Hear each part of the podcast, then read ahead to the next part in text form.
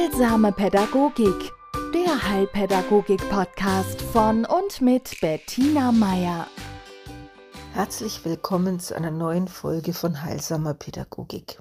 Ich weiß nicht, ob Sie das kennen, aber Sie fahren eine Strecke mit dem Auto, die Sie hin und wieder fahren, und da ist links oder rechts am Wegrand ein besonders hübsches Haus, eine besonders hübsche Kirche oder ein Aussichtspunkt oder was auch immer. Und sie denken sich immer, oh, also das, da bleibst mal stehen.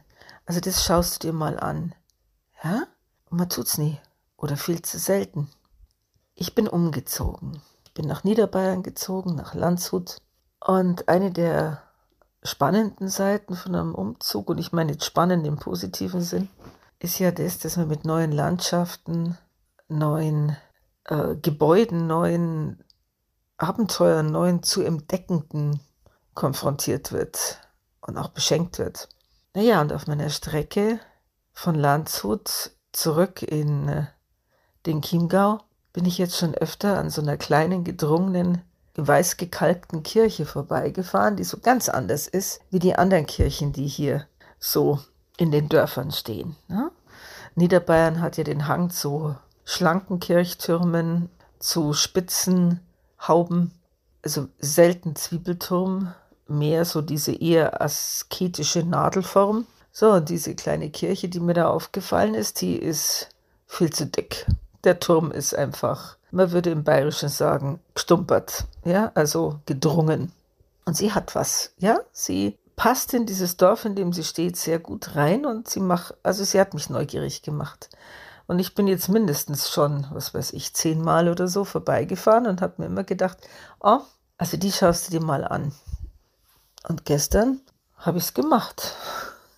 ich bin, obwohl ich eigentlich auf dem Weg war, um in meinem ehemaligen Haus nach dem Rechten zu schauen und wieder was zu räumen, bin in dieses Dorf abgebogen, Johannes Bergham, um einen Blick auf diese Kirche zu werfen, ja, wenn es geht von innen. Und äh, ich fahre dazu, drauf zu und die Straße gabelt sich. Ich äh, rechts und links, ich nehme rechts, was wie üblich bei mir bei 50-50 Chancen, also die Straße war, die definitiv nicht zu dieser Kirche geführt hat. Aber dafür führte sie im Berg leicht runter und da sah ich eine andere Kirche. Ein bisschen schlanker, ein bisschen so, ja, mehr gotisch, aber auch eben hübsch. Und äh, dann habe ich mir gedacht, gut, dann schaust du zuerst die an. Dann kannst du hinterher immer noch die andere anschauen. Und ich fahre auf diese kleine Kirche zu, also gerade noch, dass sie den Namen Kirche verdient hat und nicht als Kapelle bezeichnet wurde, ne? so ähnlich bisschen wie Pluto. Ist er jetzt ein Planet oder ein Zwergplanet, also sowas bloß in Kirche. Und sehe, dass sie hinter einem wunderschönen Vierseithof steht. Ähm, echt alt. Ich hätte jetzt geschätzt so hm, 18. Jahrhundert. Und in dieser typischen Bauweise unten gemauert und oben Buntwerk vom Holz her. Und da stand Vielfalt. Und ich liebe sowas, wenn jemand kreativ mit Sprache umgeht und dann äh, ja, Bezüge herstellt, die neugierig machen. Und ich habe gesehen, da gibt es einen Parkplatz vor diesem sehr schön renovierten, restaurierten äh, Hof und Hinweisschild zur Kirche. Ja, und der Weg zur Kirche, zu dieser zweiten Kirche, die in Stephansbergham liegt, führte an den an der einen Hauswand von diesem Vierseithof vorbei und man konnte Gott sei Dank reinschauen. Ich schaue wahnsinnig gern in Gebäude, die mich interessieren und habe da, wenn da keine Vorhänge sind, leider Gottes auch überhaupt keine Hemmungen besonders wenn es um öffentliche Gebäude geht, ne? wie in dem Fall. Also man merkt ja einfach, das ist hergerichtet worden für ja, Events. Für, es war so eine, was man Neudeutsch Location nennt. Ja, und dann habe ich durch die Fenster gespäht, die Bodentiefen, und dann war eben der zu erwartete große ausgebaute Stadel mit Stu Bestuhlung und Tischen. Und es wurde der Blick freigegeben auf einen sehr schönen, mit Rosen berankten Innenhof wo ebenfalls Stühle standen und man konnte sich automatisch, also vor meinem inneren Auge äh, entstanden fröhliche, fröhliche Bilder von Festen und von Menschen, die miteinander feiern. Also es hat richtig Lust gemacht, da eine riesen Fete zu schmeißen. Also es Ja, und dann bin ich in die Kirche, die Gott sei Dank und sehr überraschend offen war. Und die hatte im Chor, also hinterm Altar, ähm, Bemalung, Fresken, die nach Inschrift 1871 oder was renoviert wurden und äh, die so biblische Szenen darstellten. Das jüngste Gericht, Szenen, glaube ich, aus dem Leben des heiligen Stephanus, so gut kenne ich den nicht, oder seine Geschichte.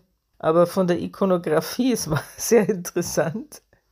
Also es wurde dann eine Szene aus dem jüngsten Gericht dargestellt, so in direkter Linie hinterm Kreuz, wo man also, ich weiß jetzt nicht, ob es Jesus war, der ja, was weiß ich, in der Johannes, in der Apokalypse äh, so dieses Weltengericht spricht oder ob es Gott Vater war, keine Ahnung, denn diese Gestalt, die da oben thronte, um zu richten über die Gerechten und die Ungerechten, die war lustigerweise halb verkohlt. Also das Gesicht war schwarz.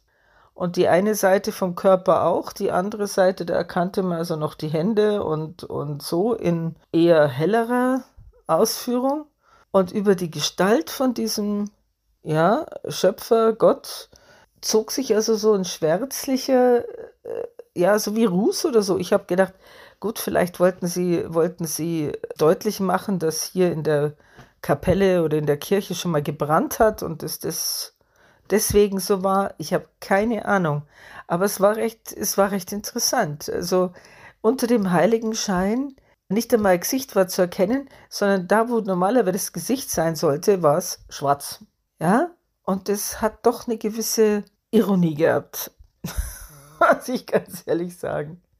Naja, auf alle Fälle bin ich dann wieder raus und habe mich auf die Suche gemacht nach der ersten Kirche. Bin also wieder in mein Auto gestiegen, hochgefahren und habe die andere Straße genommen und habe geguckt, wo geht's jetzt hier zur Kirche und wieder nichts entdeckt. Aber weiter vorn stand ein älterer Herr an, und hat an seinem Auto, hat es beladen oder irgendwie was und ich lasse mein Auto runter und spreche ihn an und sage, ob er mir verraten könnte, wie man zu der Kirche kommt. Und dann fragt er, ja, interessiert Sie die? Sag ich, ja. Ja, wollen Sie es anschauen? Ja. Ja, da haben Sie Glück, weil ich habe den Schlüssel. Ich kann ich es Ihnen zeigen.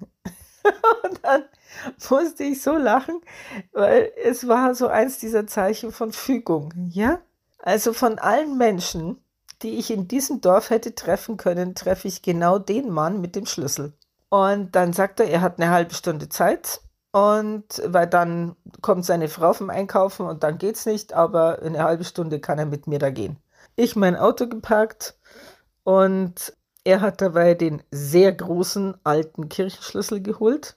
Und dann sind wir beide Richtung Kirche gestapft. Und war kein Wunder, dass ich keine Straße gefunden habe, weil da gab es keine. Es gab einen Feldweg, der noch dazu mit Gras bewachsen war. Also es war eigentlich eine Lücke zwischen zwei Höfen. Ja gut, und dann hat es mindestens drei Minuten, vier Minuten gedauert, bis der Schlüssel dann wirklich so gepasst hat, dass wir auch reingekommen sind. Und der alte Herr hat mir also Geschichten erzählt vom Bau dieser Kirche und wie alt sie ist.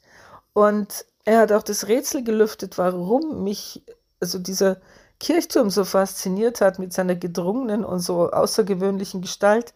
Es war früher ein römisches, ein römischer Aussichtsturm, äh, also Wachturm, und der erst im 9. Jahrhundert zur Kirche umgebaut wurde. Am Anfang stand da nur der Turm und der stand da, weil, wann, wann waren die Römer in Bayern, also bis zum 3. Jahrhundert, 4. So lang stand da dieser Wachturm, weil in Johannesbergham, wie der Name schon sagt, auf diesem Berg hat man einen ziemlich guten Blick über die Vilsauen, über die Täler ringsum. Und äh, Römer waren ja gute Strategen, also ein toller Platz für einen Wachturm. Tja, und die Volksstämme, die da zu dieser Zeit da gelebt haben und da noch lebten, als die Römer schon lange weg waren, die waren anscheinend recht nachhaltig orientiert. Sie haben also diesen Turm genommen, der da sowieso in der Landschaft stand, und haben nach der Christianisierung eine Kirche draus gemacht. Und zwar am Anfang nur dieses Achteck, dieses Oktogon als Kapelle. Und dann später im 12., 13. Jahrhundert haben sie ein Kirchenschiff dran gesetzt. Und das hat, das hat eben für diese Gestalt gesorgt, die die Kirche heute noch hat. Also es ist wirklich eine der ältesten Kirchenbauten in Bayern. Und von den Grundmauern ist sie halt, ist sie ja wirklich, also würde sagen, locker 1600 bis 1800 Jahre alt. Und die Wände da drin sind 1,20 Meter, also was auch im Hochsommer angenehmes Raumklima bietet. Naja, und dieser alte Herr hat eben da erzählt und was im Lauf dieser Zeit alles passiert ist und wie nach der Säkularisierung die Inneneinrichtung verschwunden ist an die heimischen Antiquitätenhändler und wie bei der letzten Renovierung wieder ja die Kreuzgangbilder entfernt werden sollten und so weiter und er sich er irgendwie immer in der Nähe war, wenn jemand kam, um wieder was aus der Kirche zu nehmen und er sich vehement dagegen gestellt hat. Er hat unter anderem auch verhindert, dass so eine Pestkerze aus dem 17. Jahrhundert ja, wegrenoviert wurde und die ist da immer noch. Die kann man immer noch sehen. Die ist vom, vom Altar seitwärts in so einem Eisenständer. Also waren lauter, lauter spannende Begebenheiten, die meistens den Satz beinhalteten und zufälligerweise war ich da und habe gesagt das und das oder habe gesagt nein oder habe gesagt und ich habe dann irgendwann ihn angeschaut und gesagt habe, das war kein Zufall, Sie sind hier sowas wie der Wächter dieser Kirche. Da hat er mir nicht widersprochen. Ja. Naja, und dann, wir waren da wirklich mindestens eine halbe, dreiviertel Stunde drin, sind wir wieder raus und ich habe dann gefragt, ob ob da nie ein Friedhof war an dieser Kirche. Und dann sagt er, nein, bis auf einen. Und dann erzählt er mir die Geschichte von den letzten Tagen des Krieges, wo sich ein Trupp SS-Männer ausgerechnet in Johannesberg haben, in irgendeinem Bauernhof verschanzt haben. Und die Amerikaner kamen und dieses Nest sozusagen ausheben wollten. Und wo es dann zum Feuergefecht kam mit Maschinengewehren und alles Mögliche. Und die meisten dieser SS-Männer äh, durch, die, durch den, die hintere Tür in dem Bauernhof in dem Stadel abhauen konnten. Und einer von denen ist aber anscheinend, äh, ja, ist in den Maschinengewehrgarbe äh, reingelaufen. Und dieser, dieser, Sol, äh, ja, dieser Soldat, ich weiß nicht immer, ob es der Soldat war, es war ein, S also der Herr sagte nur, es war ein SS-Mann. Der war dann auf diesem Friedhof beerdigt und den haben es dann in den 50er Jahren, 58, 60, aber dann umgebettet.